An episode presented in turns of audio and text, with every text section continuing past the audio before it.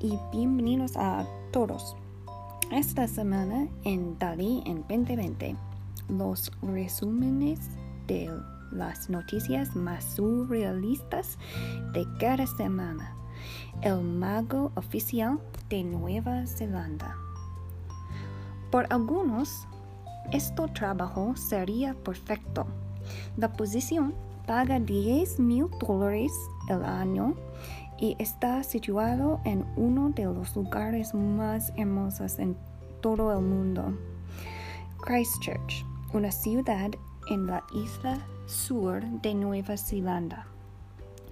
Desafortunadamente, alguien ya tiene el trabajo.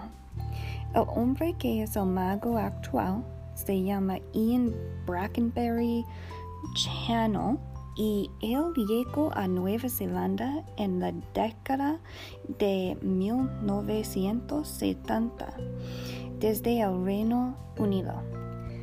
Durante los últimos 22 años, el gobierno de Nueva Zelanda le ha pagado por ser el mago oficial.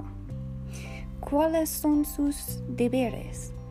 Deber usar un traje de mago, estar en, la, estar en la plaza de Christchurch y pontificiar sobre las teorías de la vida.